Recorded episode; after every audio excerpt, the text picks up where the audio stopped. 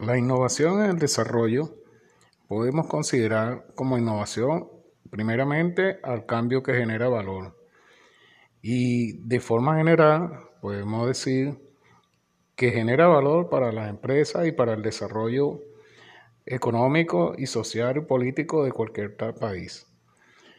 En cuanto a las ideas de la innovación, era concebida anteriormente dentro del sector público y del enfoque era tan lineal que la inversión en la investigación y desarrollo era suficiente para que la innovación sea óptima para la sociedad. Se consideraba que alcanzaba con esas invenciones para que la innovación se produzca y luego se adopten, la difusión se concebía prácticamente como automática, considerando